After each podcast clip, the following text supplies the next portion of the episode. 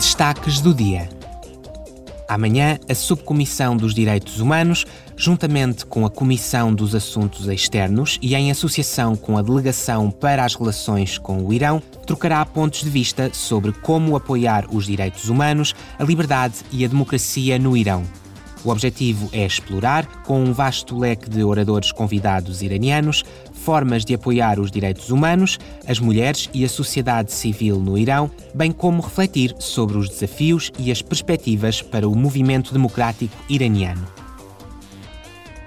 O plenário deu luz verde às primeiras regras da UE para rastrear as transferências de criptoativos em todos os Estados-membros.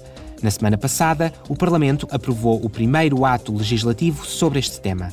O texto visa assegurar que as transferências de criptoativos, à semelhança de qualquer outra operação financeira, possam ser sempre rastreadas e que as transações suspeitas sejam bloqueadas. A proteção dos consumidores e as salvaguardas contra a manipulação do mercado e a criminalidade financeira serão reforçadas.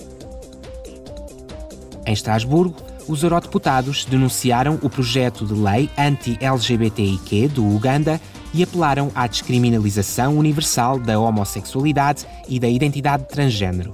Manifestaram preocupação perante os atuais movimentos mundiais antidireitos, antigênero e anti-LGBTIQ, alimentados por alguns líderes políticos e religiosos. Os parlamentares condenaram veementemente a propagação dessa retórica por alguns líderes políticos e governos influentes na União Europeia, tal como na Hungria, na Polónia e na Itália.